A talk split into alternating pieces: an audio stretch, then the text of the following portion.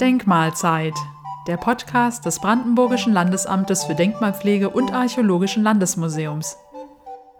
Das Archäologische Landesmuseum veranstaltet eigentlich alle Jahre nach Weihnachten eine Weihnachtsführung. Der Direktor des BLDAM und Landesarchäologe Prof. Dr. Franz Schopper führt durch das Museum und zeigt dort die Sachen, die ihm ganz besonders wichtig sind. Auch in diesem Jahr müssen wir diese Veranstaltung pandemiebedingt leider ausfallen lassen. Dafür wird aber Professor Schopper in dieser Podcast-Folge über das Thema berichten, an dem er gerade forscht.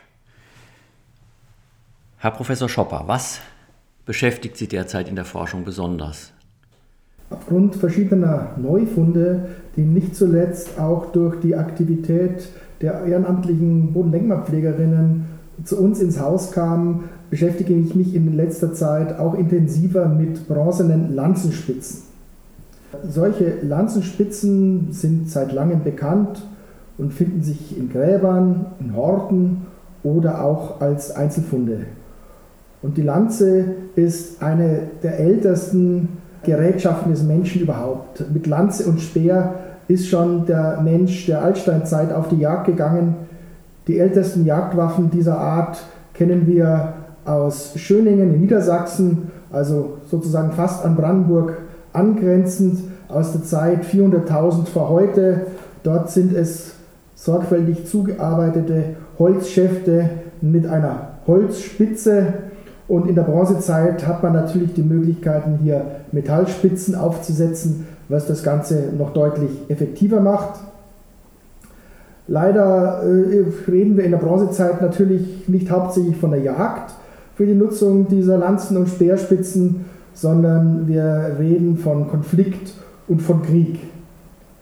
Äh, aus der antiken Welt, ob das äh, die alten Griechen sind, wo wir die Hoplitenphalanx kennen oder auch von der römischen Armee, von der römischen Legion, die früher mit Lanzen bewaffnet war und später dann mit dem Pilum, kennen wir die Lanze als die Massenwaffe eigentlich der, der großen Kämpfergruppen, der großen Heere, viel mehr noch als vielleicht das Schwert, das wir heute ja auch so ein bisschen mit dem hochgerüsteten Ritter verbinden.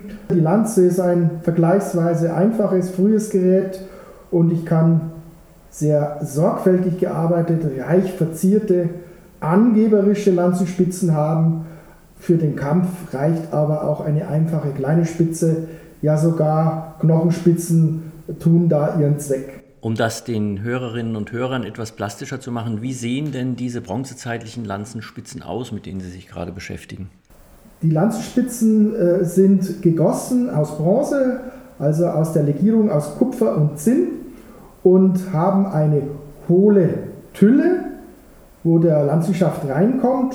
Und von dieser Tülle gehen dann links und rechts zwei scharfkantige Blätter ab, die auch deutlich geschliffen werden und enden vorne in einer wirklich gefährlichen Spitze am Lanzenschaft manchmal befestigt auch über Pflöcke oder Nieten, sodass Löcher ausgespart sind in der Seite der Tülle. Und gerade diese Tülle ist auch immer wieder verziert mit umlaufenden Linien, mit Fransen, mit Kerbreihen, mit schraffierten Dreiecken oder ganz selten und ungewöhnlich mit konzentrischen Wellenbändern. In welche Zeit gehören diese Spitzen genauer?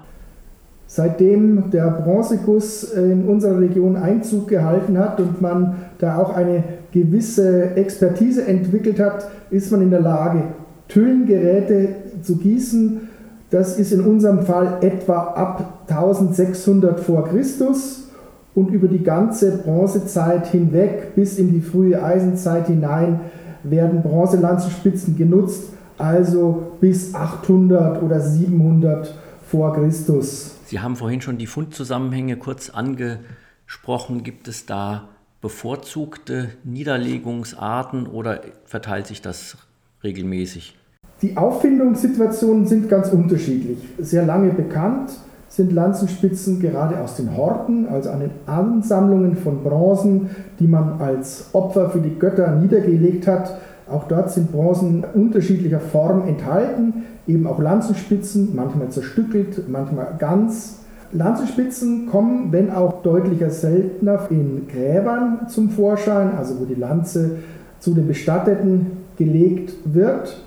Denkbar ist natürlich auch die Auffindung an Orten des Konfliktes, an Schlachtfeldern. Denken Sie an das Tollensetal in Mecklenburg, nur wenig nördlich von Brandenburg, wo die äh, Kollegen dort aus Schwerin ein Schlachtfeldareal teilweise freilegen konnten. Und dort gibt es durchaus auch eine erkleckliche Anzahl von Lanzenspitzen.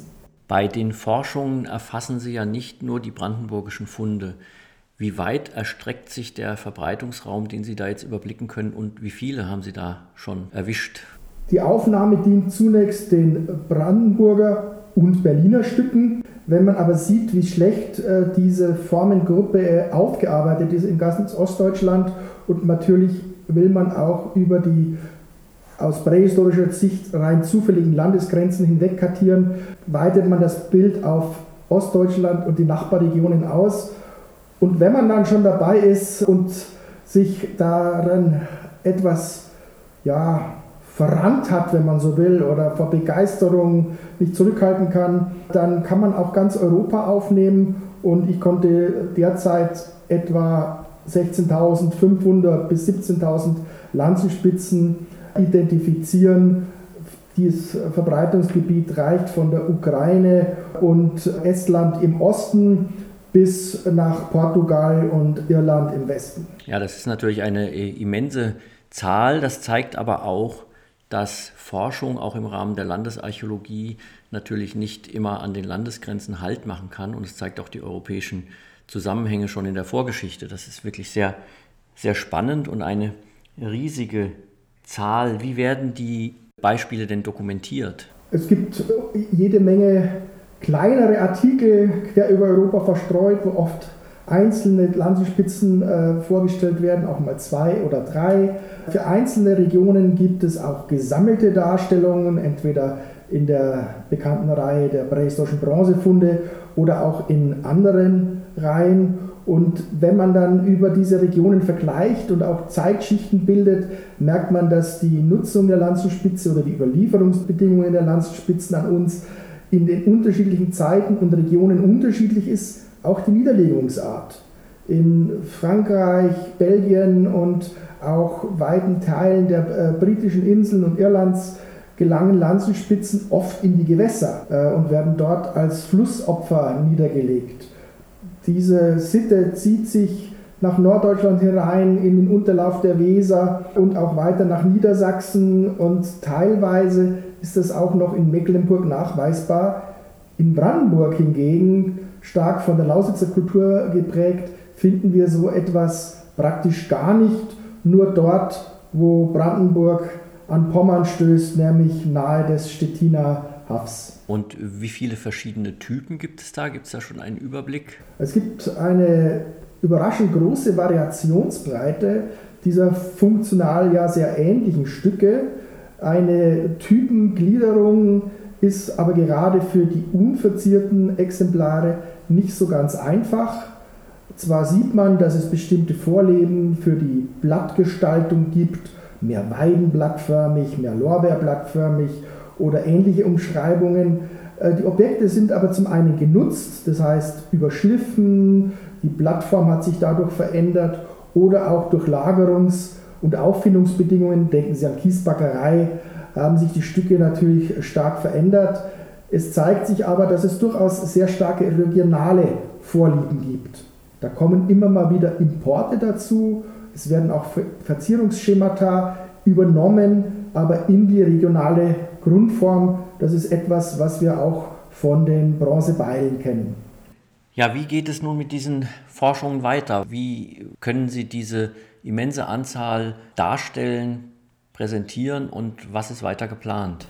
Die große Anzahl der Lanzen äh, dient natürlich als Projektionsfolie für unsere Brandenburg- äh, und Berliner Stücke, die ganz im Fokus stehen. Hier geht es darum, die unterschiedliche Nutzung in den unterschiedlichen Kulturregionen darzustellen, in dem Bereich der nordischen Bronzezeit, der havelländischen Kultur oder der Lausitzer Kultur, das über die Zeiten hinweg zu verfolgen, technische Analysen zu machen, wie ist die Metallzusammensetzung, sieht man Besonderheiten im, im Gefüge, sind die nachgeschmiedet oder gedengelt worden, diese Klingen, und das dann einordnen in den bronzezeitlichen Rahmen unserer Region und dann eben auch vergleichen überregional mit anderen Arealen.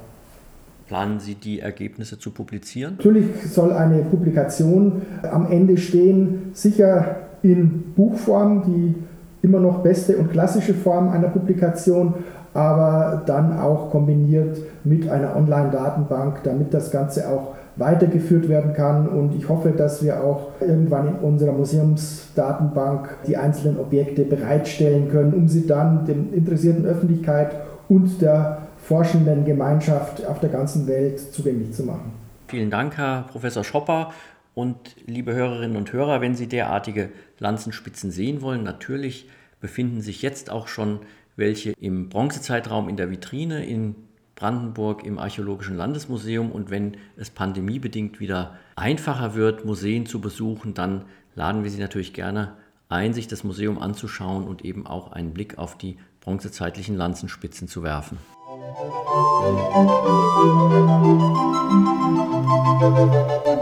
Musik Thank you.